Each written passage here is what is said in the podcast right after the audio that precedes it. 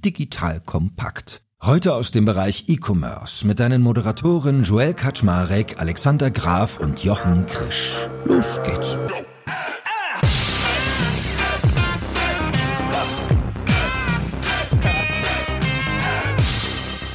Hallo Leute, mein Name ist Joel Kaczmarek bin der Geschäftsführer von Digital Kompakt und heute habe ich endlich mal wieder meine beiden E-Commerce-Granten an meiner Seite, den lieben Jochen Krisch und den guten Alex Graf. Und der einzige Grund, dass wir so lange nicht zum Podcasten kamen, war, dass Alex die ganze Zeit auf asiatischen Plattformen hier irgendwelches Elektrospielzeug für sich bestellt. Und jetzt dachten wir, wird's mal wieder Zeit und wir nehmen es auch gleich mal zum Thema, denn wir wollen heute zur düsteren, also düsteren in Klammern, Lage der Nation im Handel sprechen. Das heißt, wir gehen mal darauf ein, dass da gerade Konsumschwäche überall am Umgreifen ist. Und was heißt denn das eigentlich für den Handel? Vor allem, weil ja immer mehr Unternehmen Unternehmen sich Profitabilität verschreiben und nicht mehr Wachstum. Und siehe da, einige Online-Händler können das sogar. Also, was macht das denn eigentlich mit dem Markt? Und wir werden natürlich auch über die Stationären etwas reden, über Gewinner und Verlierer, welche Branchen gerade im Kommen sind und wer es vielleicht eher schwert. Also, heute wieder eine spaßige Folge und wir strengen uns richtig doll an, dass es auch ja nicht zu dystopisch wird, sondern eben auch spaßig und schön. Und in diesem Sinne, schön, dass ihr beide wieder da seid. Moin, moin. Hallo, Joel. Hallo. Du hast jetzt mein Moin Moin geklaut, habe ich hier gerade gemerkt. Ich sag immer Moin Moin. Ja, stimmt, ne? In Hamburg darf man das eher im Norden, also als hier in Berlin. Das ist ganz lustig. Wenn ich es in Berlin immer sage, fragen die mich auch mal alle, ob ich aus Hamburg komme. Dann sage ich mal, nee, aber gut, wie dem auch sei. Wie geht's euch denn so? Also, wie nehmt ihr so den Markt wahr? Ihr seid ja tagtäglich dort unterwegs und das nicht nur auf Kundinnenseite, sondern auch auf Macherinnenseite. Also, wie erlebt ihr das so? Oh ja, momentan ist schon ein bisschen zäh alles, würde ich mal sagen. Also viele kämpfen natürlich. Alles ist halt nicht so gekommen, wie man sich's gewünscht hätte. Und deswegen ist es, ja, ich, ich versuche immer die Lichtblicke natürlich zu sehen, trotz allem. Es gibt ja auch welche, denen es gut geht und auf die möchte ich heute so ein bisschen auch referenzieren. Aber sage ich jetzt mal so, 80 Prozent des Marktes jetzt im Onlinehandel ist schon entweder sehr am Kämpfen, also sprich hat ernsthafte Kapitalprobleme oder am Kämpfen, weil eben der Markt gerade nicht so ist, wie er sein sollte. Aber dann gibt es natürlich auch die Lichtblicke. Also, ich möchte hier nochmal ein Zitat vorholen, was ich, glaube ich, vor einem Jahr gesagt habe. Egal wie schlecht es dem Onlinehandel geht, dem Offlinehandel geht es schlechter. Und wir sind ja hier Vertreter des Onlinehandels, deswegen dürfen wir uns nicht so sehr beklagen, weil die Probleme, die auf den Onlinehandel jetzt so einprasseln, die kann er mit wahrscheinlich ein bisschen besserer Effizienz beantworten als der Offline-Handel, das zum einen. Und dann sehe ich so ein Stückchen differenzierter. Klar sind jetzt die Dinge, die wir in den letzten zehn Jahren bewundert haben und wo wir gesagt haben, das geht weiter, die tun sich zum Teil ein bisschen schwer. Aber ich versuche auch mal einen Blick über den Tellerrand schweifen zu lassen. Das kann ich zum einen, weil wir bei Spriker ein paar internationale Kunden haben. Ich sehe da zum Beispiel, dass Kunden, die jetzt Geschäftskonzepte bedienen, die sich eher niedriger Einkommen richten, einfach gerade ganz gute Zeit haben, weil sich viele Leute dann doch wieder in den äh, Bakalas oder in diesen Tienditas ihr Essen, ihre Drogerieprodukte irgendwie kaufen und eben nicht mehr in den Supermarkt gehen. So, wenn man diese Kundschaft bedient und wenn man denen irgendwie hilft, hat man was davon. Es gibt einen unfassbaren Boom in APEC, also Vietnam, Indien hat, äh, zieht massiv an, weil natürlich sehr viel Produktionskapazität aus China weggeholt wird und die haben so eine ganz krasse Binnenkonjunktur. Die bauen quasi Straßen, Flughäfen, Häuser und das sind ja auch große Nationen. Ne? Vietnam 110 Millionen Einwohner, Indien hat jetzt 1,4 Milliarden. Einwohner. So Middle East versucht jetzt das Dubai-Modell permanent zu kopieren. Bahrain versucht das, Riyadh versucht das. Also da wird auch viel investiert, hat auch eine starke Binnenkonjunktur. Und klar ist das bei den westlichen Konsummärkten alles ein bisschen schwieriger geworden, aber es wird weiterhin gekauft, es wird weiterhin konsumiert. Es wird vielleicht nicht mehr so viel investiert auf B2B-Seite, weil viele Unternehmen gerade unsicher sind. Aber grundsätzlich hat sich der Markt nicht verändert. Es gibt weiterhin eine starke Verschiebung von Offline zu Online. Das sieht man unter anderem auch an den äh, Amazon-Zahlen, an den Alibaba-Zahlen. Und es gibt gar keinen Grund, da langfristig pessimistisch zu sein. Ich glaube, worauf alle, irgendwie alle warten, ist so eine bisschen eine Phase der Ruhe, dass Unternehmen wieder besser planen können. Weil die meisten Dinge werden nicht investiert, weil Unternehmen unsicher sind. Nicht, weil der Bedarf nicht da ist. Und das sehen wir auch bei vielen Deals, an denen wir arbeiten. Da sagen die Unternehmen und die Unternehmer, die dahinter sind, ja, müssten wir jetzt machen, wissen wir auch, aber weil wir jetzt nicht genau wissen, was jetzt mit unserem Werk irgendwie in Osteuropa passiert oder mit den USA, in denen es Rezessionen kommen, müssen wir das jetzt erstmal noch ein bisschen verschieben. Also ich erwarte schon, dass wir da wieder ein starkes Wachstum reinkommen in Zukunft, weil sich an den Grundfesten ja nichts verändert hat. Die Leute konsumieren weiter, es gibt weiterhin den Offline-Online-Shift, es geht weiter Richtung Mobile. Und das sind ja fairerweise die Branchen, an denen wir ja auch A, verdient haben in den letzten Jahren, aber auch verdienen werden. Ich bin da nicht so, so trübe geht's mir da jetzt, geht's mir nicht, nicht, muss ich sagen. Und sag mal, das ist ja ein ganz interessanter, also ein ganz interessanter Blick, den du da hast, weil ist es eigentlich auch so von der Haltung im Ausland her anders? Weil wir sind in Deutschland ja schon so unterwegs, dass ich manchmal das Gefühl habe, dass wir ein bisschen negativer geprägt sind, also als vielleicht in anderen Märkten, weil Das ist, was ich immer so zugespielt kriege, dass Leute mir sagen, ey, selbst in London, wo du wegen Brexit nochmal irgendwie ganz andere Scheißthemen an der Backe hast, selbst da haben die Leute mehr Bock und sind irgendwie innovativer und sind wacher. Und hier in Deutschland hast du eigentlich immer so den Kopf im Sand. Ist das so oder ist das ein Klischee? Was ich erstaunlich finde, ist, dass in den USA es genauso pessimistisch mittlerweile ist wie in Deutschland. Also wenn, wenn du mit US-Unternehmen redest, obwohl ja dort jeden Tag noch Milliarden in den Markt an Geld gedruckt wird, um diese Inflation zu sagen, eigentlich zu konterkarieren, haben investieren die Unternehmen auch nicht mehr oder nur noch sehr, sehr langsam tatsächlich. Also genauso wie in Deutschland.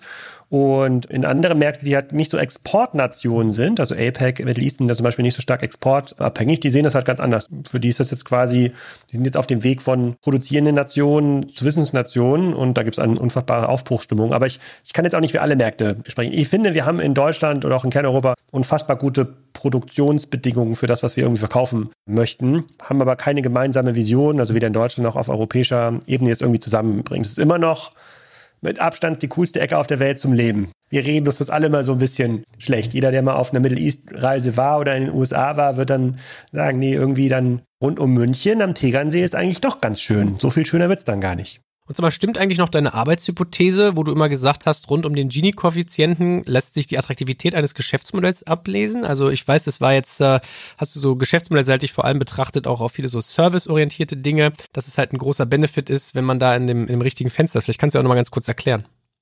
Ja, also wobei sich das jetzt anders auswirkt, also der Gini-Koeffizient, für die jetzt nicht zugehört haben, wenn der so hoch ist, ist zwischen 0 und 1 sozusagen, da gibt es eine sehr starke Ungleichverteilung im Land, meine ich jetzt, wenn ich das richtig rum interpretiere. Und das führt dann dazu, dass es halt einen großen Teil der Bevölkerung gibt, der bereit ist, zu sehr niedrigen Löhnen zu arbeiten. Das würde diese Gig-Economy befördern, ja, über Taxifahrer, Lieferanten und Co. Das ist auch so, dass dieses Serviceniveau natürlich in diesen Ländern deutlich, deutlich höher ist und selbstverständlicher ist und diese digitalen Services anders ausgerollt werden können. Das merken wir jetzt ja zum Teil auch an den chinesischen Plattformen, die jetzt hier in diesen Markt kommen, weil die, viele dieser Dinge diesen Plattformen stecken profitieren von niedrigen Arbeitsinputkosten, sowohl auf der digitalen Seite, also Erstellung von Content, Videos, Bildern, aber auch bei der Erstellung von Produkten ist es natürlich noch zum Teil deutlich günstiger in China zu arbeiten. Und das ist natürlich ein Effekt einer hohen Lohnungleichverteilung. So viel zur internationalen Perspektive aus Kiel, Jochen. Nähern wir uns mal. Lindau, Lin, Lindau ist das. Ja, guck, äh, unserem Binnenmarkt hier. Konsumschwäche ist ja ansonsten so das Thema, was eigentlich immer wieder aufkommt. Also Stichwort Rezession, Negativwachstum in Deutschland, wo dann eigentlich immer zuverlässig die Uhr gestellt werden kann, dass weniger konsumiert wird. Und Alex meinte gerade ja auch, wir konsumieren eigentlich fleißig weiter. Von daher, was ist denn so der Impact, den du siehst mit dem Hintergedanken Konsumschwäche quasi in deinem Kopf gerade, der deutsche Handel aktiv ist? Also für den Handel würde ich das unterstreichen, für den Onlinehandel nicht. Also im Prinzip genau das, was Alex auch gesagt hat. Ich glaube, der Handel insgesamt leidet natürlich darunter, dass die Leute nicht so viel Geld haben und vielleicht auch nicht so viel Lust haben, das Geld jetzt auszugeben. Der Onlinehandel hat aber wirklich andere, also fährt einen anderen Kurs. Und das ist auch das, was, was Alex sagt, weniger Investitionen. Also sprich, ich würde es halt andersrum aufziehen und sagen, großer Sparkurs, extremer Spardruck, und gar nicht so sehr, weil man keine Lust hätte auf Innovationen und auf Investitionen, sondern weil das Geld fehlt, weil die Kapitalmärkte eben so sind, dass man momentan nicht günstig, aber im Grunde gar nicht an Geld kommt. Deswegen muss man sehr haushalten und alle, die gut haushalten können, für die läuft's auch einigermaßen gut. Also da boomt halt das Geschäft nicht und wie gesagt, die haben die Marketingkosten runtergeschraubt und das ist für mich das Phänomen, wenn ich in die Unterlagen gucke, bei vielen Börsennotierten auch die Marketingquote, wie die runtergegangen ist und wie das trotzdem noch läuft, einigermaßen läuft. Also weil eben dann ein Stammkundengeschäft inzwischen da ist, dass man bedient, das nicht so marketingintensiv ist, weil bestimmte andere Effizienzthemen besser gehoben werden. Also das ist ja schon mal abgesehen von der Gesamtdramatik, ist das interessant zu beobachten dass man einfach jetzt sieht, wie effizient und profitabel können bestimmte Online-Händler, und das fängt von Zalando an, geht bis Westwing, aber man könnte jetzt auch ein HelloFresh bringen oder, oder viele andere auch, können die dann arbeiten und Natürlich ist jetzt Gefühl jetzt aus einer Sicht, jetzt aus unserer Sicht, die wir immer den Markt als Wachstumsmarkt begleiten, ist die Luft raus. Es wirkt zumindest so. Aber ich finde, das ist eben nicht dem Konsum geschuldet, sondern das Geld ist einfach nicht da, um weiter Marketing zu machen. Man sieht das auch an den Umsatzzahlen ja bei Google, Facebook etc., was da an Marketing lösen oder im Fernsehen noch schlimmer, wie der Fernsehmarkt gerade leidet, weil eben keine Werbung in der Form geschaltet wird. Und das, glaube ich, ist momentan so ein bisschen selbstverschuldet. Das heißt, ich würde eher die Hypothese vertreten, der Spardruck führt zu einer Nachfrageschwäche oder einer Umsatzschwäche mehr als jetzt die Konsumschwäche, weil dafür ist Onlinehandel in den meisten Branchen noch wirklich zu klein. Und andersrum die Chance jetzt auch wieder betrachtet. Man sieht aber auch eben Beispiele, die wirklich angreifen gerade und Markteinteile extrem gewinnen, gewinnen können, weil die anderen eben wirklich auf der Bremse stehen und gar nicht anders können. Und deswegen kommen eben die Sheins und, und wie sie alle heißen gerade so hoch, die halt diese Probleme eben nicht haben. Okay, du hast ja gerade auch eben gesagt, dass es doch überraschend viele gibt, die es gut hinkriegen, also genauso zu arbeiten, ohne viel zu investieren. Und du hast jetzt Zalando, Westwing und HelloFresh gesagt. Hast du sonst so eine Art Pattern entdeckt oder hast du typische Paradebeispiele, wo du sagst, an denen kann man ablesen, bei denen ist das so und so und der Grund dafür ist XYZ? Werbung. Aufgepasst! Wenn du ein B2B-Unternehmen bist, möchtest du jetzt deine Sales Pipeline mit neuen B2B-Leads füllen und dafür empfehlen wir dir unseren Partner SalesViewer. SalesViewer lässt sich total einfach erklären. SalesViewer entschlüsselt nämlich Unternehmen, die deine Webseite besuchen und zeigt diese in Klarnamen an. Du und dein Team sehen also ganz genau, wer eure Webseite besucht und wofür sich diese potenziellen KundInnen interessieren. Und dann gibst du einfach Vollgas, denn du kannst diese Unternehmen dann ja zielgenau ansprechen und einfach zu neuen KundInnen machen. Im Marketing und Vertrieb ist das also eine Wahnsinnsunterstützung für die B2B-Lead-Generierung. Deshalb nutzen schon viele Marktführer wie Stepstone, Avato Systems, Spot5, Talon One oder die Vodafone-Tochter Grand Centric SalesViewer und generieren damit täglich neue B2B-Leads. Und wenn das für dich interessant ist, dann teste SalesViewer doch einfach mal kostenlos. Alles, was du dafür wissen möchtest, findest du unter folgender Weiterleitung digitalkompakt.de slash salesviewer. Und wie immer verlinke ich dir das auch auf unserer Sponsorenseite unter digitalkompakt.de slash Sponsoren. Das war's mit dem Werbespot. Pattern ist eigentlich immer, die hatten noch genügend Geld. Also man könnte auch ein About You dazu reinnehmen, die zwar jetzt noch nicht so also würde ich jetzt noch nicht unter die Top-Liga sehen, aber die sozusagen in dem Börsengang sich genügend Geld besorgt haben, so dass sie den Puffer hatten, um das Geschäft jetzt so zu drehen und auf gutem Weg sind, jetzt wirklich ein profitables Jahr hinzulegen, weil sie eben in die internationalen Märkte nicht mehr investieren, da sich sehr bedeckt halten und erstmal sagen, okay, da bleiben wir jetzt noch. Ich gehe auch davon aus, dass sich aus dem einen oder anderen Land dann irgendwann zurückziehen, wenn sie einfach sehen, das rechnet sich gar nicht, wenn wir da nicht, entweder wir geben Gas oder eben nicht. Also alle, die genügend Kapital noch hatten, bei denen lief's gut. Ganz schlecht lief es bei denen, die, die voll aus der Kurve gekommen sind. Das heißt, die hatten zu wenig Ware während Corona und danach zu viel Ware, als dann Inflation, Krieg, Energiekrise etc. kam. Die mussten wirklich Ware verramschen, erstmal die Lager räumen und diese Überkapazitäten, die sie hatten, wieder abbauen. Das sind die, die wirklich zu kämpfen haben. Und da hat man ja gesehen, da gab es jetzt auch die meisten Pleiten in dem Bereich im, im Onlinehandel. Und da kann auch der ein oder andere noch aus der Kurve fliegen. Also das, das sind so die beiden Fälle, die ich sehe. Hast du vielleicht auch auf der Pleite-Seite zwei, drei Beispiele an der Hand, die dir da einfallen? Ja, das hat bei Made.com begonnen. Also im Möbelmarkt, den hat es am, am, extremsten getroffen, weil der wirklich wenig Ware hatte während Corona und dann gut eingekauft hat.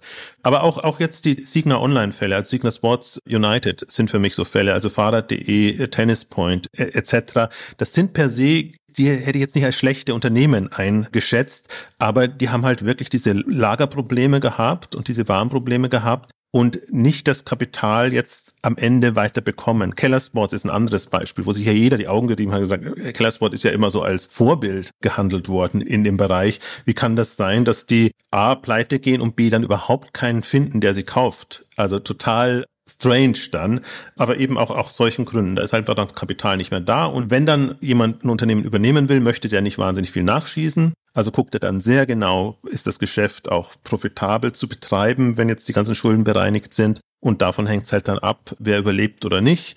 Oder letztes Beispiel, ein ganz anderer Fall, MyToys zähle ich auch so ein bisschen da rein, dass die Otto-Gruppe sich irgendwann eben überlegt, will ich MyToys in der Form noch weiterführen? Die hatten jetzt sehr gute Jahre, auch in der Corona-Zeit, aber selbe Situation. Jetzt könnte man eigentlich argumentieren so ein bisschen wie Alex. Und man sieht auch viele stationäre Spielzeugwarenhändler gehen pleite oder es geht nicht mehr weiter und irgendein Onliner braucht es dann noch. Aber da ist immer die Frage, wann zieht man die Reißleine und wann nicht. Also es ist sehr bedauernswert, dann ein 500 Millionen Unternehmen dann einfach, in dem Fall geht es ja nicht um Pleite, sondern einfach nicht mehr weiterzuführen. Aber irgendwann muss man die Entscheidung treffen und solche Phasen, Marktphasen sind einfach immer dann die, wo es viele dann trifft. Und das alles, was Jochen gerade geschildert hat, empfindest du das eigentlich ähnlich, Alex? Nimmst du es ähnlich wahr wie er? Also wir, befinden uns nun mal in der zweiten, der dritten Generation der E-Commerce-Geschäftsmodelle und viele von den Beispielen, die Jochen genannt hat, sind natürlich auch Modelle, die ja sehr früh angefangen haben in ihrer E-Commerce-Entwicklung und quasi immer versucht haben, weiter zu skalieren ne? und sehr lange auch skaliert haben zu Kosten, die wahrscheinlich für das Geschäftsmodell nicht gesund waren. Und die börsennotierten Unternehmen wurden ja schon ein bisschen früher zu einer gewissen Transparenz gezwungen und die waren dann auch gezwungen, früher Sparmaßnahmen zu ergreifen. Ich glaube, das war sehr gesundend, weil die Aktionäre in Krisenzeiten Rendite deutlich über Wachstum stellen. Das sind bei den privaten Unternehmen ist das nicht, passiert das in der Regel nicht so schnell. Deswegen sieht man da jetzt auch noch ein paar verzögerte Effekte. Ich frage mich halt, wo geht der Umsatz dann hin? Also wo gibt es quasi diesen Trade? Also wer, wenn, wenn Smith Toys vielleicht jetzt mal irgendwo einen Laden schließt, wo werden denn diese Kuscheltiere gekauft? Ist es dann wirklich Amazon? Ist es dann vielleicht ein spezialisierter Online-Händler? Ist es dann doch so ein Temu? Oder ist es was ganz anderes, was wir vielleicht heute gar nicht im Blick haben? Also diese riesige Ökonomie rund um digitale Güter, ja, in Spielen und Co. ist ja viel größer als die Filmindustrie zum Beispiel. So, und das könnte natürlich auch so einen, ich, das beobachte ich natürlich so ein bisschen bei meinen Kindern und deren Freunden, die würden jederzeit einen 10-Euro-Gutschein für ein Online-Spiel einem echten 10-Euro-Gutschein vorziehen. Jederzeit. Also ohne mit der Wimper zu zucken. So, und da gibt es natürlich auch so eine gewisse Verschiebung, das ist dann diese einzelnen Konsumklassen, weil fast alle Unternehmen, mit denen wir uns beschäftigen, verkaufen harte Ware. Und es gibt einen bestimmten Teil harter Ware, die ist halt unersetzlich. Lebensmittel in der Regel, außer man will irgendwie hungern oder man ernährt sich nur noch von Nudeln. Aber andere harte Ware sozusagen kann da doch ersetzt werden von digitalen Gütern. Ich glaube, das sehen wir halt auch. Und da sieht man, das ist total schwierig zu interpretieren in den Zahlen. Also wie will man das überhaupt ausdrucken? Wie will man das irgendwie messen? Auf einmal haben wir da so eine riesige digitale Ökonomie, also rund um das Thema Items und Güter in der Online-Spiel ähm, Industrie und dieses Geld, was da drin steckt, diese, I don't know, 80 Milliarden weltweit oder 800 Milliarden, ich weiß jetzt gar nicht genau, muss man die Größenordnung ein bisschen mal nachschauen, aber die wären ja sonst investiert worden in physische Güter oder in Experiences, in Urlaub, in Kinobesuch, in, in irgendwas anderes. Und da gibt es, glaube ich, eine Verschiebung, die ist für uns nur schwer messbar, aber die Spreu vom Weizen-Trennung hat halt vor zwei Jahren circa begonnen. Und die wird jetzt auch noch so ein bisschen weiter gehen, um was jetzt neu ist. Und das finde ich auch das Spannende an dem Markt. Das hat ja auch Jochen oft kritisiert in der Corona-Zeit. Wir hatten natürlich in dem Markt der Niedrigzinsen diesen Effekt, dass Geschäftsmittel, die eigentlich aus eigener Kraft nicht mehr gehen können, trotzdem immer wieder Kapitalgeber gefunden haben, weil es attraktiver war für den Kapitalmarkt, Geld zu parken, auch in solche Geschäftsmittel, anstatt das zu Nullzinsen anzulegen. Und das passiert jetzt nicht mehr. So, jetzt überholt sich der Markt oder begradigt sich der Markt überschnell. Und da kommt, glaube ich, auch diese negative Stimmung her. Aber es ist total, also ich glaube, in fünf Jahren können wir da zurückgucken und sind dann viel, viel, viel, viel schlauer. Aber ich glaube, jetzt fallen viele Effekte zusammen und die jetzt noch ein bisschen Geld auf der Bank haben, die sind halt auf der glücklichen Seite und die, die halt sich überexposed haben im Risiko, das sieht man ja auch an Signa. Ja, es ist natürlich eine sozusagen immer noch weiter geleveraged, noch ein Gebäude, noch ein Projekt und das dann auf so tönernen Füßen aufgebaut, dass das dann irgendwann extrem schwierig wird zu halten. Aber deswegen würde ich jetzt nicht eine komplette Kategorie irgendwie hinterfragen. Und jetzt hattest du ja eingangs so schön gesagt, egal wie schlecht es dem Onlinehandel geht, dem Offlinehandel geht es immer noch schlechter. Was haben sie denn dort für Effekte, die du wahrnimmst? Also ich erinnere mich ja auch noch, dass wir eine Folge hatten, wo wir fleißig drüber geredet haben, ob der stationäre Handel nicht nur noch so eine Art Versandlager für den Online-Arm wird und ob das so die Perspektive ist. Also was ist für dich quasi die Lage der Nation, wenn du an die stationären denkst? Also für die, die die Hoffnung hatten, dass sie als Versandlager der Online-Händler überleben können, ist, glaube ich, jetzt spätestens jetzt die Hoffnung vorbei. Also entweder hat man eine Funktion und eine Rolle gefunden im stationären Handel, die funktioniert und die für einen Kunden echten Wert erzeugt, aber diese Unternehmen findet man in der Regel nicht in der Innenstadt. Dort findet man ja so fidelisierte Standardkonzepte. Vielleicht übersehe ich das auch. Ich meine, ich bin der Meinung, dass in dem Podcast der Deichmann-Familie, die bei Philipp Westermeier zu Gast war, dass die erzählt haben, dass es mega läuft im stationären Handel und sie deswegen noch 200 Läden eröffnen möchten und sie überhaupt gar nicht verstehen, warum das so negativ gesehen wird, weil um ihre Läden herum läuft's. Da müssen wir einen Datenfehler haben. Also ich weiß nicht, ich war schon kurz davor, mich mal hier vor den lokalen Deichmann zu setzen und mal mit so einem Klicker zu zehn für Leute da reingehen. Also irgendwas stimmt da nicht. Ich glaube, es gibt aber bestimmte, die reden sich ihr Geschäftsmodell so lange schön, bis es nicht mehr anders geht. Und die denken sich, ach, die anderen gehen pleite, dann können wir den Filialen auch noch übernehmen. Dann haben wir es noch größer. Und natürlich sieht das dann nach Umsatzwachstum aus und das alles wunderbar ist. Ich muss da so ein bisschen immer reibe mir da auch die Augen, weil ich, weil ich mir denke, das ist doch wirklich kurzsichtig. Also es, es liegt doch auch nicht daran, ob ihr gut seid, sondern es liegt ja daran, wie das Umfeld ist. Und guck dir die Fußgängerzonen an, guck dir die Einkaufszentren an. Also das ist ja auch dramatisch zum Teil. Also die Fußgängerzonen und da ist vielleicht Deichmann insofern ein Profiteur, weil sie halt auch in den Billigbereich reingehen und, und keine Marken haben, sehr viel mit Eigenmarken arbeiten, mit günstigen Produkten. Aber alle Innenstädten werden quasi zu Discountzentren. Einkaufszentren tendenziell auch. Und dann gibt's noch so ein paar Luxusmeilen natürlich, also so eine Maximilianstraße oder so, da kannst du natürlich durchgehen und die kannst du immer als Vorzeigebeispiele nehmen, die dann irgendwie noch funktionieren, ob jetzt als Showroom oder generell, das weiß ich dann gar nicht. Also das finde ich dann schon sehr kurzsichtig und deswegen bin ich da, aber das hattest du am Anfang ja auch gesagt, also die, dieser Effekt ist weiterhin da, diese Offline zu Online-Verschiebung. Und wir haben es jetzt so schön auseinandergedröselt, dass wir innerhalb der Kategorien jetzt gesprochen haben. Also im Onlinehandel ist eine Marktbereinigung durchaus notwendig und überfällig, dass sich einfach die Guten durchsetzen und dass sich auch größere herausbilden, die dann wirklich eine Chance haben gegen andere. Ist das jetzt quasi die Rückkehr des stationären Handels, dadurch, dass der Onlinehandel so in der aktuellen Krise ist? Wenn man es so betrachtet, dann finde ich, das ist der falsche Schluss gezogen. Also das sehe ich gerade nicht.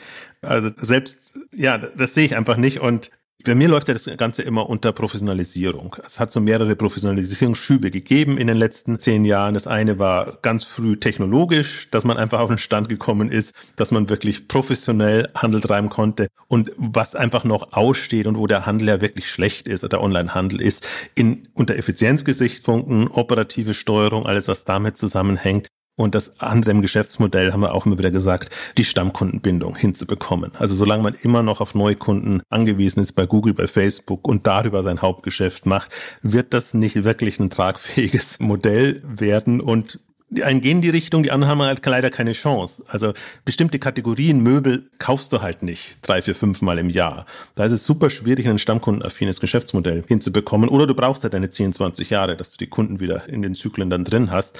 Und ich glaube, das löst sich jetzt gerade.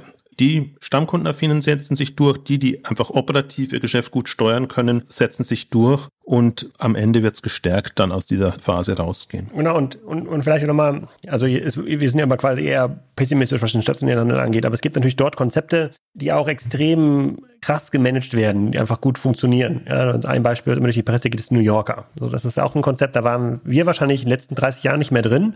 Also ich glaube, ich war das letzte Mal vor 30 Jahren in so einem New Yorker, kurz nach dem Herzug aus dem Osten zum ersten Mal sozusagen so ein tolle Markenpullover kaufen konnte. Ich glaube, das war ein Homeboy-Pulli, so hieß damals diese Marke bei New Yorker. Und es wird auch andere geben, keine Ahnung. Ich, zum Beispiel, ich habe jetzt Smith Toys mal als Beispiel genannt, ja, sozusagen, weil es sieht, sieht extrem uneinladend aus. Die haben ja vor drei Jahren, glaube ich, die ganzen Toys R in Deutschland, Österreich, Schweiz übernommen. Aber vielleicht, wenn die so hart gemanagt, vielleicht drücken die die Hersteller sozusagen so nah an den Herstellungspreis dran, dass es doch irgendwie geht und dann aus ihren ein, zwei Milliarden halt fünf, sechs, sieben Prozent EBITDA machen. Fair enough, ja, aber es gibt halt nur sehr wenige davon. Das ist halt nicht die Mehrzahl, aber es wird auch da gehen. Also ich will jetzt den stationären Handel da nicht abschreiben. Ja, und sind, ähm, sind in ja. dem Discount-Bereich. Ne? Die Action kommt eben mit hunderten von Filialen da rein und Kick läuft und die ganzen und Primark, die haben sich jetzt am deutschen Markt zwar tun sie sich auch schwer und haben jetzt bestimmte Bereiche wieder wieder zurückgefahren und die können das halt auch nicht online spielen. Also das rechnet sich halt online in der Form auch noch nicht. Also es sind halt kein Timo, wo es billig und mit geringen Warenkörben quasi dann irgendwie funktioniert. Nee, das das meinte ich auch mit wenn dann wird's ersetzt mit so Billigketten und so funktioniert's dann auch, aber das ist jetzt ja nicht auf Einkaufserlebnis und auf Service und worauf immer referenziert wird, sondern das ist einfach für die, die sich günstig einkleiden, günstig versorgen oder anderweitig günstig einkaufen wollen, die Anlaufstation dann. Ich erinnere mich irgendwie an ein Telefonat, was ich mal mit Markus Diekmann geführt hatte, wo er zu mir meinte, Joel, du verdienst immer richtig gut, wenn du eher ganz günstig oder ganz teure Preise hast. Dazwischen nicht. Ist das so ein bisschen die Logik im stationären Handel, dass die Billiganbieter oder die KDWs quasi diejenigen sind, welche gerade sozusagen eine, eine große Performance-Chance haben? Also, das kam ja auf zuerst in den 80er Jahren irgendwie, diese Beobachtung, also sozusagen, als die mittelteuren, mittelguten Marken es sozusagen zum ersten Mal schwerer hatten. Ja, sozusagen, dass diese Sandwich-Position unattraktiv ist. Und dann wurde gesagt, also sei nicht dieses Sandwich in der Mitte, sei quasi Teil der Brötchenhälfte. Jetzt ist aber so, dass diese Brötchenhälften geschrumpft sind auf so eine ganz dünne Schicht Mürbeteig. Ja, also muss ganz, ganz, ganz, ganz unten sein oder ganz, ganz, ganz, ganz, ganz, ganz oben. So und sozusagen irgendwann wird dieses Bild wird auch nicht mehr funktionieren. Wobei, und das finde ich erstaunlich, dass dieser Angriff von unten von Temu, Shein und so ein paar anderen, der ist ja, der ist ja so immens, der ist ja so krass, das hätte ich gar nicht so schnell erwartet, dass das funktioniert mit dem Onlinehandel. Aber klar, das wird irgendwann wieder umgedreht. Wenn du jetzt ganz außen bist, auf den Möbelteigrändern gibt es nicht mehr genug Geschäft und irgendwie muss das dein Geld wieder in der Mitte verdienen. Und dann wird sich irgendjemand eine neue Metapher einfallen lassen, die dann irgendwie logisch erscheint auf das erste Zuhören. Ach, die Rückkehr, die glaube ich nicht, aber ich würde es mehr an dem Profil festmachen. Also je schärfer du das Profil hast und du weißt, für wen du was anbietest und wie dein Geschäftsmodell dann entsprechend aussieht. Ich glaube, das ist die Kunst, das zu können und, und sich darauf einzuschießen und dann auch nicht ablenken zu lassen und dann plötzlich zu sagen, nee, um den Markt zu vergrößern, muss ich da ein bisschen hinschielen, da ein bisschen hinschielen. Das ist ja so der mittlere Bereich, der sich da das Leben schwer getan hat, irgendwie alles für alle sein zu wollen. Das ist super schwierig. Und ich finde, das ist auch was, was sich äh, online auch einfach gut spielen lässt, profilseitig, weil einfach du findest die Masse an Leuten gar nicht offline, also in einer Stadt offline, an einer Location. Und, und online hast du die Möglichkeit und kannst dir dann einfach überlegen, ob du daraus ein Geschäft machst und meine, haben wir ja auch genügend über unsere Spezialisten zu Thomann und so gesprochen, die in solchen eigentlich Nischen unterwegs sind, die längst keine Nischen mehr sind und, und das Potenzial einfach super ausspielen. Bevor wir dann gleich mal in unserer Gewinner-Verlierer-Logik nochmal nach Asien schauen, habt ihr vielleicht noch einen kleinen Impuls zum Thema Branchen? Wir hatten ja eben auch so schön gesagt, Jochen, oder du genauer gesagt, dass Möbel irgendwie ein sehr schwieriges Segment waren und dann sind wir auch auf die Preise eingegangen. Aber gab es sonst noch typische Gewinner-Verlierer-Branchen oder ist das eigentlich eher branchenunabhängig? Schon, also die Möbelbranche hat es vermeintlich am stärksten getroffen, die hat aber auch extrem profitiert während Corona. Und wenn man jetzt sieht, sowohl sich die Westwing-Zahlen anguckt, als auch die IKEA-Zahlen anguckt oder so, dann sieht das alles eigentlich schon wieder vernünftig aus. Aber wie gesagt, nach Sparmaßnahmen, extrem Sparkurs. Die am meisten getroffen hat, aus meiner Sicht, war tatsächlich die Modebranche, die doppelte Themen hatte. Also wenn ich mir da jetzt eben natürlich Zalando, About You, Asos, Boohoo, wie sie alle heißen, angucke, extreme, extreme Schwierigkeiten. Gleichzeitig aber halt die Situation Wettbewerb mit China und, und den Anbietern, die da kamen. Und witzigerweise, was am besten gelaufen ist, aber das fällt immer so ein bisschen aus dem Raster raus, ist Apotheken. Also wie, wie Shop Apotheke, wie Doc Morris, wie die jetzt durch diese Zeiten gekommen sind und die hoffen natürlich immer auf, auf das elektronische Rezept und haben eben andere Sondereffekte noch in dem Bereich, haben aber auch stammkundenaffine Konzepte und das sind für mich immer so die Beispiele, wo ich sehe, ja, guckt auch auf die und guckt auch auf den Food-Bereich. Der hat zwar jetzt auch so Auf und Abs, aber da sind halt wirklich schöne Konzepte jetzt entstanden, die so eine Stammkundenaffinität und eine Loyalität tatsächlich auch nutzen können. Also deswegen muss man es dann innerhalb der Branche auch schon immer nochmal differenzieren. Es klingt ja ein bisschen so, als wenn es so simpel ist zu sagen, wer eigentlich einen hohen Wiederverkaufsanteil hat und wer gut Stammkundenmanagement betreibt, wer das irgendwie in den Griff kriegt, ist mit hoher Erfolgswahrscheinlichkeit gesegnet, wenn er da noch seine Cash-Rücklage im Griff hat und irgendwie auch die Investitionen, oder? Ja, ist so. Also aus meiner Sicht, aber der Punkt ist, du musst halt ein gewisses Alter haben. Also ein Startup hat ja gar keine andere Chancen jetzt, als erstmal Neukunden zu generieren und das aufzubauen. Deswegen haut es auch im Food-Bereich noch einen oder anderen aus der Kurve, weil einfach das alles noch im Wachstumsmodus ist. Aber von, ich würde so das voll unterstreichen. Ja, das wären meine Kriterien auch. Alex sieht es anders. Ich sehe es ein Stückchen anders, weil, also grundsätzlich hast du recht, aber jetzt dreht sich ja so ein Stückchen aus Konsumentensicht der Markt hin zu, okay, ich muss irgendwie gucken, dass ich ausreichend Geld für das Haus habe, es wird immer teurer, Heizen wird irgendwie teurer, ich konnte irgendwie drei Jahre nicht verreisen, ich will ja zumindest noch irgendwie mit diese Reise machen und Konsumgüter, die ich aufschieben kann, die ich vielleicht vorher regelmäßiger konsumiert habe und klar, ich habe jetzt nicht jedes Jahr eine neue Couch gekauft, das stimmt schon, aber vielleicht waren es irgendwie andere Dinge, zum Beispiel Auto habe ich vielleicht öfter mal gekauft, auch nicht jedes Jahr oder ein Fahrrad oder sowas. Das leidet natürlich schon, egal wie gut deine Kundendatenbank ist. Aber die Unternehmen, die gut aufgestellt sind, können das jetzt aushalten. Ja, die haben vielleicht ein bisschen konservativer geplant, die haben nicht so einen massiven Lagerüberhang aufgebaut. Da fand ich zum Beispiel, bei mir im Podcast war der CEO von Little John's Bike, das ist der größte Bikefield in Deutschland, habe ich vorhin nie gehört, gibt es vor allem in Ostdeutschland. Der hat quasi ausreichend Cash und gut gearbeitet, dass halt Filialen aufkaufen kann, die sich im Rahmen von Corona einfach viel zu viel aufs Lager geholt haben und jetzt nicht mehr hinterherkommen, das abzuverkaufen. Also sozusagen, das konsolidieren jetzt quasi smarte Unternehmen. Also es funktioniert schon. Ne? Das heißt aber nicht, dass jetzt auf einmal die Kunden von Little John's Bike mehr Fahrräder kaufen, weil der USP ist halt gut genug und das Business ist gut genug und konservativ finanziert, dass das Geld verdient. Was jetzt ja nicht mehr funktioniert, sind ja Geschäftsmodelle, die mit der Hoffnung, in der Zukunft Geld zu verdienen, ausreichend günstiges Kapital zu bekommen, um dieses Wachstum jetzt fortzufinanzieren.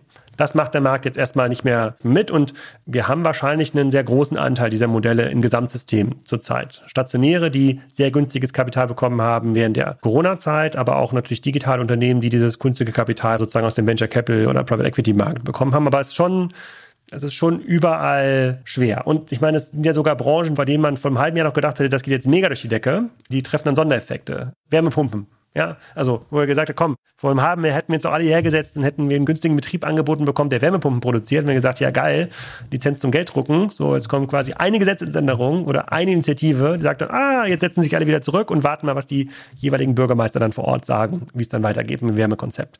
Also, um darauf zurückzukommen, Hauptfaktor für die negative oder für die gedrückte Stimmung ist Unsicherheit. Nicht, weil die Menschen zu wenig Geld haben oder nicht konsumieren wollen.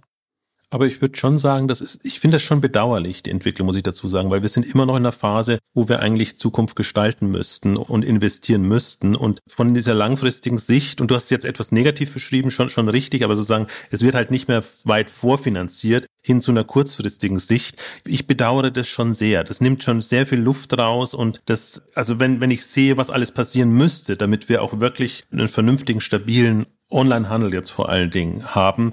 Gerade im Food-Bereich sieht man ja, wie die alle ausgebremst wurden und da waren wirklich gute, also gute im Sinne von kundenorientiert gute Konzepte dabei. Also ich bedauere das sehr. Ich sehe das genauso und so muss man es zurzeit beschreiben. Aber was sich die Branche damit gerade vertut oder vertun muss, das muss man schon auch sehen. Das ist echt bitter.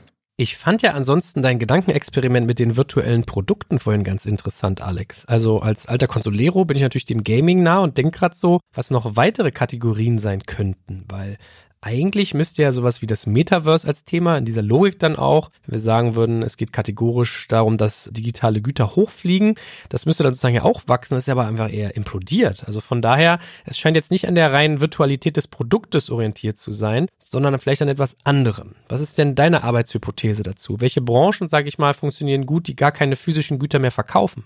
Also beim Metaverse, da würde ich widersprechen. Sozusagen, da haben wir jetzt ja viele Metaverse-Versuche gesehen, die versucht haben, die physische Welt, also die reale Welt in die digitale Welt abzubilden. Und jetzt setzen wir uns eine Brille auf und treffen uns weiter im Konferenzraum mit den gleichen Tools, mit den gleichen Problemen, ja, sozusagen mit jetzt schlechterer Sprach- und Videoqualität. Ist ja mega. Also nichts ist gelöst nach vorne hin. So, da, das glaube ich jetzt aber jetzt die Babykrankheiten, die werden gelöst. Ich sehe das super pragmatisch. Ich gucke mir einfach an, wo verbringen wir die meiste Zeit? Tatsächlich auch vor dem schwarzen Bildschirm oder sozusagen auf dem Handy. Das steigt jeden jeden Tag so und wie verändert das unseren Spend? Offensichtlich sind wir ja bereit, dann für Angebote ohne Werbung, für YouTube Premium irgendwie zu zahlen oder für direkte digitale Produkte, dann damit ich irgendwie einen John Wick-Film ein bisschen früher sehen kann oder dann ein digitales Item, weil ich dann irgendwie Animal Islands Features brauche, dann zahle ich dann dafür auch mal 500 Dollar im Monat, wenn mir das mal für ein halbes Jahr das irgendwie wert ist. Dann das sind ja für bestimmte Einkommensgruppen jetzt auch keine hohen Ausgaben. Das wird dann schon gezahlt. Also und je mehr Zeit ich darin verbringe, wenn irgendwie meine Basic Needs gedeckt sind, ich brauche irgendwie eine warme Wohnung, ich brauche irgendwas, womit ich irgendwie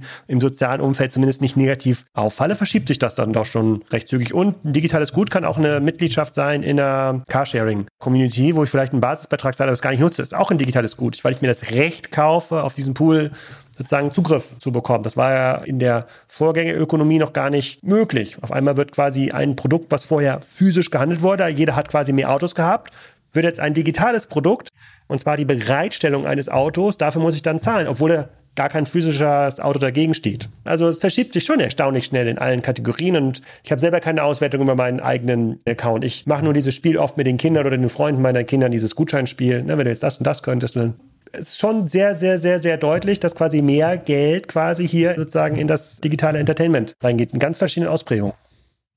Ich überlege gerade, hat einer von euch äh, die Zahlen von OnlyFans präsent? Weißt du, dann glaube ich auch was irgendwie. Nur von meinem eigenen Account natürlich. Verstehe. die waren in der Financial Times Liste der wachstumsstärksten Unternehmen, glaube ich. Letztes Jahr war 800 Millionen. Spricht für Alex These, würde ich sagen. Und jetzt sind in fünf Jahren wirklich explodiert. Also, hat natürlich Corona auch extrem genützt. Ja, ich fand es ganz interessant jetzt auch Alex Argumentation, weil im ersten Moment denkt man virtuell Metaverse aber man muss genauso denken, wie Alex das beschreibt. Für welche Mitgliedschaften und Leistungen, Services gibt man plötzlich Geld aus? Also eigentlich ist es Verweildauer getrieben. Früher warst du in die Innenstadt gegangen und jetzt ist es unattraktiv geworden. Wo verweilst du vor deinem Screen und dann gibst du auch das Geld aus? So hätte ich es jetzt mal übersetzt, oder? Ja, und der Punkt ist ja, glaube ich, auch deswegen auch ja Engagement eine Kennzahl in, inzwischen. Also wo verbringen die Leute ihre Zeit und wie kann ich sie halten, wo kann ich sie halten, weil ich dann die Chance habe, ihnen einfach auch noch was zu verkaufen. Und ich finde jetzt auch das, was Alex beschrieben hat, auch immer den interessanten Ansatz, um, um einfach auch als Händler sich andere Geschäftsmodelle zu überlegen. Dass man eben überlegt, was können Services sein, für die die Leute bezahlen wollen und die integriert, weil das Thema gilt ja immer noch. Also ich glaube, das wird Alex auch immer noch unterstreichen. Mit der Handelsmarge allein wirst du als Händler nicht glücklich werden. Und das gilt immer noch. Und da kommen die Billiganbieter. Das heißt, irgendwas musst du dir überlegen. Und also in der Theorie ist es ja ganz einfach. Ja, Serviceeinnahmen. Aber die Produkte und die Angebote, die du da schneidern musst, das ist halt die Kunst dabei. Und das Prime ist halt jetzt das primitivste fast schon, sag ich jetzt mal. Da kann man sich auch viel überlegen. Gut, dann bleibt ja eigentlich nur noch unser Stell dich ein in Sachen Asien, weil bei Alex, das darf das ja glaube ich nicht fehlen, oder? Was ist dein Update dazu? Hier präsentieren wir unseren Timo-Experten, Alexander ja, Graf. Timo und Shein möchte ich dazu sagen an dieser Stelle. Also ich freue mich ja schon mal, dass wir, das Thema haben wir ja quasi initial auf der K5 ja angestoßen, bei Jochen. Da ist ja so ein Timo, ist ja dann immer präsenter geworden und jetzt kommen ja auch so ein paar Zahlen um die Ecke, so welche davon jetzt irgendwie stimmen und was jetzt aber wirklich der Fall ist, das weiß man immer nicht so genau, ob jetzt wirklich auf zwei Millionen Pakete pro Tag schon skalieren Ende des Jahres, gerade mal ein Jahr, nachdem sie überhaupt international gegangen sind. Das fände ich schon ultra krass. Dann hätten wir quasi ein Unternehmen, was in einem Jahr dann eine 25 Milliarden Dollar Runrate aufbaut. Das wäre schon abgefahren. Was mich aber freut, ist, dass es auf einmal einen neuen Anbieter gibt aus Asien, vor dem sogar Amazon Respekt hat. Den Amazon aus den Preisrankings irgendwie rausnimmt, der in Asien auch die bestehenden Anbieter deutlich ans Limit bringt mit JD, Taobao, Alibaba und Co. Und ich habe mich jetzt auf, aufgrund meines Themos Interesse versuche ich da verschiedenen WhatsApp-Gruppen in China zu folgen und zu gucken, wie wird das eigentlich da konsumiert. Und finde schon, dass wir da mit dieser Discovery Commerce Ecke deutlich näher kommen. Und so habe ich auch mal angefangen, als ich bei Otto war, als ja Smatch hieß es, glaube ich, ne? Smatch, ja das Match gestartet mit dir, Discovery Commerce, teile das mit deinen Freunden, noch extra Discount. Und das passiert jetzt wirklich, kann man noch ein bisschen intensiver tatsächlich in den USA verfolgen, weil Timo da stärker Gas gibt, weil sie da noch ein paar Steuervorteile nutzen können, die es in Europa so nicht äh, gibt. Dort gibt es ganz viele Accounts, die nie was gekauft haben, die einfach nur angelegt wurden, weil wenn ich meine Freunde incentiviere, quasi auch noch auf einen bestimmten Link zu drücken bei Temo und das auch zu liken, kriege ich nochmal 5% extra. So eine, so eine richtige krasse Gamification, die da irgendwie so alle reinzieht in so einen Sog. Und wenn wir jetzt einmal dieses Thema Ökologie und Ökonomie parken, ja, es ist schlecht für die Umweltkonsum und es ist schlecht für quasi, dass wir keine Steuern, dass niemand davon irgendwas hat, außer der Lieferfahrer, der auch fast nichts verdient, fairerweise. So, wenn wir das einmal ausblenden, dann finde ich das unfassbar faszinierend, in welcher kurzen Zeit, mit welchen Mitteln die es geschafft haben, das bestehende Dreieck zwischen Angebot, Preis und Verfügbarkeit aufzubrechen, indem sie sagen, nee, Verfügbarkeit ist vielleicht doch nicht so wichtig, wenn wir den Preis halbieren. Das hat vorher von uns keiner auf der Pfanne gehabt. Ne? Und die haben irgendwie einen Weg gefunden, den Preis zu halbieren. Über verschiedene Maßnahmen müssen wir jetzt nicht irgendwie einsteigen. Das finde ich schon abgefahren. Und wir sehen ja bisher nur die ersten Ausläufer von dem, was Pinduoduo in China gemacht hat. Das ist ja hier noch gar nicht angekommen. Also ich glaube, wir werden im nächsten Jahr eine total krasse Temo Shein-Welle sehen. Also weil es stellt euch mal vor, angenommen, Jochen hätte jetzt diesen coolen Live-Feed, wo irgendwie tausend Leute immer zugucken. Er könnte jetzt irgendeinen Temo-Affiliate-Link sozusagen zu Jochens Mikrofon präsentieren. Hier, ihr könnt übrigens auch mit dem Mikrofon aufnehmen, kostet 15 Dollar. Wenn ihr auf diesen Link klickt, das gibt's nur noch diese Woche in meiner Farbe Orange zum Beispiel. Ja, so. Das haben wir ja noch nicht mal. Das kommt ja jetzt erst in diesen Markt. Und ich hatte ja erwartet mit meiner Keynote bei der K5 bei Jochen, was ich dann gesagt hat, naja, Salando wirkt jetzt auch nicht mehr super fresh ja, im Vergleich zu Temu, dass es dann Gegenwind gibt. Das sagt, nee, das stimmt doch gar nicht, wir sind voll innovativ. Aber de facto kamen viele Leute nach und sagen, ja, hm, stimmt schon, wir sind auch sehr langsam geworden. Also wir im Sinne von Salando oder diese Ökonomie. Und das fand ich schon Huiuiuiuiui. Deswegen versuche ich immer hier in Demut zu baden, um mir zu überlegen, bin ich jetzt der alte Grußonkel, den ich damals sozusagen in meinen Anfängen im E-Commerce immer so belächelt habe, ja, den Typen, der irgendwie bei Karstadt die Türen aufgemacht hat morgens. Sind wir das jetzt nicht? Und wenn wir das sind, wer sind denn jetzt diese jungen Jochens, diese jungen Joels und diese jungen Alexe und wie ticken die eigentlich? Und ich glaube schon, dass das gerade so eine Phase ist und ich bin auch total froh, dass ich da jetzt nicht nur Unternehmer bin und irgendwie Software verkaufen muss, sondern dass ich da auch irgendwie aktiv so als Zirkusclown in verschiedenen Podcasts oder auf Bühnen daran so mit teilnehmen kann an dieser Diskussion. Das finde ich extrem inspirierend. Also, man, wie gesagt, man muss diesen Ökologie- und Ökonomieteil einmal parken, um einmal die Augen aufmachen zu können und das auch zu verstehen und sich nicht immer irgendwie hier von dem Fake-Produkte und Markenrechtsverletzungen Diskussionen ablenken zu lassen. Und dann finde ich es extrem spannend, ja. Ist aber ja auch interessant, also so wie du es jetzt beschrieben hast, ist ja nicht so, wie es wahrgenommen wird, ne? sondern du beschreibst ja die Mechaniken und was eigentlich da noch möglich ist. Wahrgenommen wird es aber immer, da kommt jetzt der nächste Billigdiscounter und der macht uns jetzt das Geschäft streitig. Weil in dem ersten Punkt bin ich natürlich voll bei dir. Also wir sehen einfach zu wenig Innovation und meine große Hoffnung ist eigentlich jetzt, dieses Jahr war ja großes Open AI Jahr. Also meine große Hoffnung ist, dass einfach da jetzt wieder eine Innovationswelle kommt, wie sie eigentlich kam während der Web 2.0 Welle, wo man auch erstmal gesagt hat, alles absurd und jetzt soll jeder irgendwie User-Generated Content und liken und machen und tun. Und dann kamen erstmal nur auch absurde Modelle und irgendwann hat sich das aber so relativiert, dass man auch gesehen hat, was sich dann wirklich durchsetzt. So ein bisschen sehe ich jetzt OpenAI auch als Thema, so dass ich die Hoffnung habe, dass da einfach jetzt eine Innovationswelle am Beginnen ist, die dann auch rüberschwappt und die einfach auch wieder neue Geschäftsmodelle, neue Verkaufsmodelle, Interaktionsmodelle, was auch immer, erlaubt. Also zumindest erstmal eine Testmöglichkeit, aber dann einfach auch auf Resonanz stößt. Weil wir haben natürlich jetzt auch eine ganz andere Generation, die da ist. Und das ist halt die TikTok-Generation, die da eher auf solche Mechaniken und auf so eine Schlagzahl dann auch anspringt, als der gesetzte ältere Herr, der da dem das um die Ohren flickt, wo es dann schwierig wird. Also insofern, das wäre ja auch meine Hoffnung. Und wenn das der Impuls ist, sozusagen, der davon ausgehen würde, würde ich das hundertprozentig unterstreichen. Leider ist die Wahrnehmung ein bisschen anders und ich hoffe nicht, dass die Erkenntnis ist, ah, nur der Preis, der günstigste Preis ist quasi das, was sich durchsetzt, sondern es ist schon eine Kombination. Ja, wobei das hat ja auch wirklich krasse Folgeeffekte. Also ich erinnere mich daran an eine Situation, ich war beim Chiropraktiker und der hat so einen ungefähr drei Meter langen Teppich, auf dem man halt auf und ab geht, nachdem man den Rücken da justiert bekommen hat. Und dann hat er ihn zur Reinigung gebracht und sein Fazit war, es wäre günstiger, den Teppich neu zu kaufen, als ihn reinigen zu lassen. Und ich habe ähnliche Erfahrungen gemacht, jetzt mal, ist natürlich Meter Talk, ne, wenn man jetzt mal an den Gebrauchtmarkt insgesamt denkt, online. Es ist ja wirklich quasi, wenn du nicht gerade ein super rares Item hast, super, super schwer, online noch was zu verkaufen. Und auch wenn du jetzt irgendwie zu den Oxfams und äh, evangelischen Missionen dieser Welt gehst, die nehmen teilweise deine Sachen gar nicht mehr an, weil sie die nicht mehr loswerden.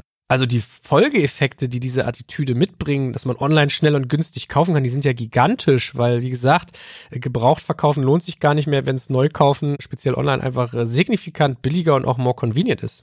Hm, ja, ich überlege gerade, ob, ob, das wirklich stimmt. Also ja, die, also die Menschen werden ja quasi, sie haben ja einen bestimmten Anteil des Posable Income, ne, was sie dann für diese Lifestyle-Produkte investieren würden. Ob das jetzt irgendwie der lustige 3D-Teppich ist oder die Schuhe mit den Rollen drunter, die man so ranklicken kann oder der, ha, mittlerweile muss ja alles LEDs haben. Die Hälfte der Produkte bei Tevo ist irgendwie ein normales Produkt mit LED-Funktion.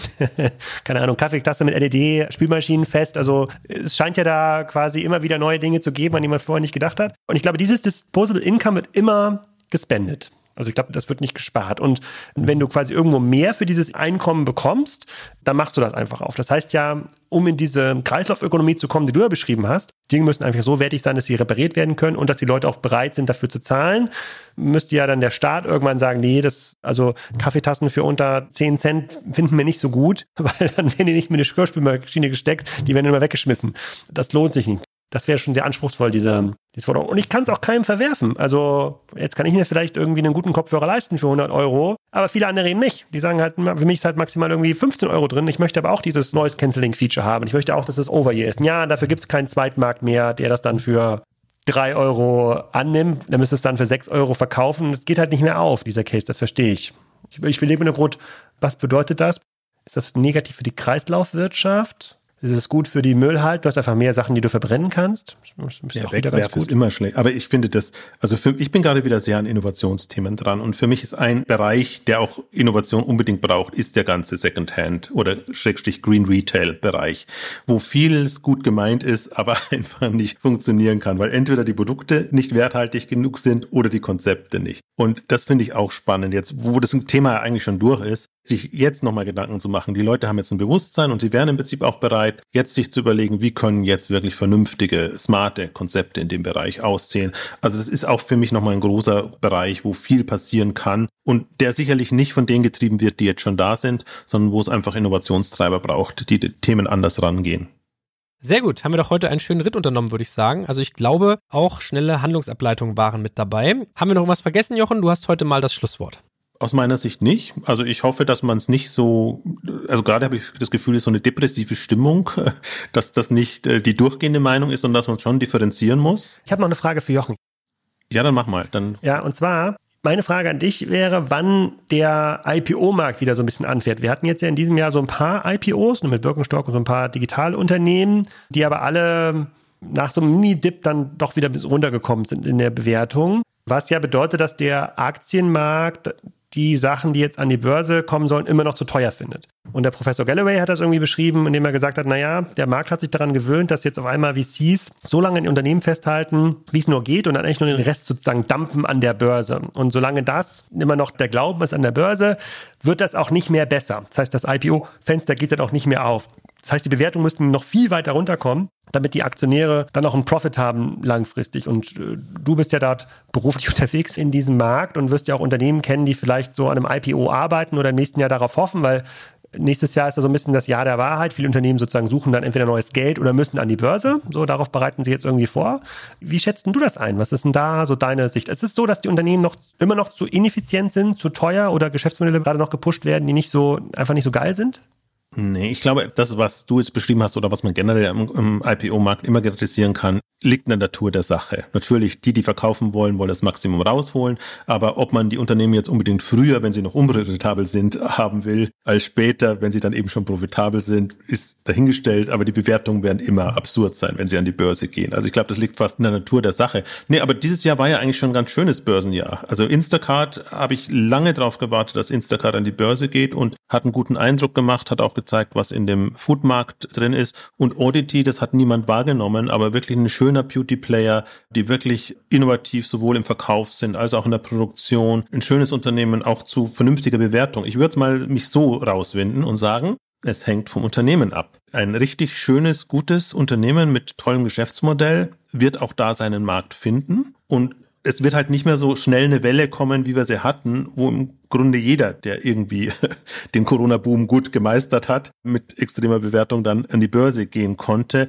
Also es wird kein Boom geben, glaube ich nicht, was die IPOs angeht, aber das sind einfach schon ein paar Unternehmen da, die jetzt lang genug am Markt sind und ob jetzt ein Ski-In kommt oder andere kommen, also das kann sich auch schnell wieder ändern, wenn dann plötzlich mal so ein Ausreißer da ist. Das war ja auch vor zehn Jahren, als das losgegangen ist mit Alibaba, mit anderen auch so. Also dass dann ein paar heraus, äh, wie sagt man, Ausreißer kamen und dann hat sich wieder so ein Markt generiert. Also ich glaube, das ist, die Börse hat halt gerade generell ein Problem, weil einfach die Zinsen höher sind und weil das nicht mehr die einzige Möglichkeit ist, um vernünftige Renditen zu bekommen.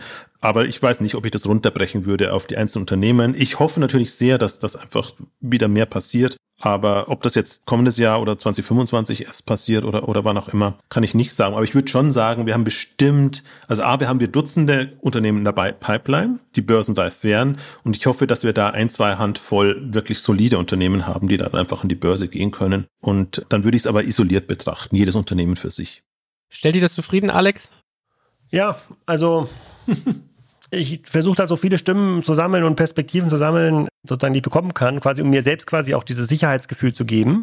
Also Sicherheitsgefühl im Sinne von, okay, wie kann ich eigentlich planen? Wo geht's dann nach vorne? Wie gesagt, rudimentar hat sich nicht denkt, verändert. Alex denkt an den Spriker-Börsengang. Er versucht jetzt vom Timing her herauszufinden, wann ist da der günstigste Zeitpunkt. Also wenn ich mir so anschaue, wie es unserer Peer Group an der Börse gegangen ist mit BigCommerce und Vitex und Co., weiß ich nicht genau, ob das jetzt so erstrebenswert ist. Habt ihr eigentlich momentan das Problem, dass ihr eurer ursprünglich sehr hohen Bewertung hinterherläuft, dass sozusagen der problematische Markt euch dann auch ins Hintertreffen gebracht hat? Na, wir hatten ja, also das Glück oder das Pech, wir haben das letzte Mal ja Geld angesammelt 2020, da waren die Bewertungen ja noch moderat. Wir sind ja, haben ja nie eine Milliardenrunde oder sowas gemacht als Primary-Runde sozusagen, deswegen haben wir jetzt nicht das Problem vieler direkter Wettbewerber, die dann quasi auf ihren Milliardenbewertungen so ein bisschen sitzen bleiben wahrscheinlich. Aber klar, es wird alles gechallenged. Auch wir müssen Geld verdienen und zeigen, dass man Geld verdienen kann, ja. Klar. Das aber, das geht uns genauso wie, wie, wie allen auch, nur dass wir nicht irgendwo so eine fiktive 4 Milliarden Runde oder 2 Milliarden Runde in den Büchern haben. Die ist schon schwer wiederzubekommen, glaube ich. Ja, das stimmt. Gut, also da geht's den Grafen wie den Menschen, könnte man sagen. Äh, ihr beiden, es war sehr schön, euch mal wieder gesprochen zu haben und bis zum nächsten Mal. Vielen, vielen Dank. Tschüss. Tschüss. Danke für dann beim Digital Kompakt Podcast. Du merkst, hier ziehst du massig Wissen für dich und dein Unternehmen heraus. Wenn du mit uns noch erfolgreicher werden möchtest, abonniere uns auf den gängigen Podcast-Plattformen. Und hey, je größer wir werden, desto mehr Menschen können wir helfen. Also erzähl doch auch deinen Kolleginnen und Kollegen von uns. Bis zum nächsten Mal.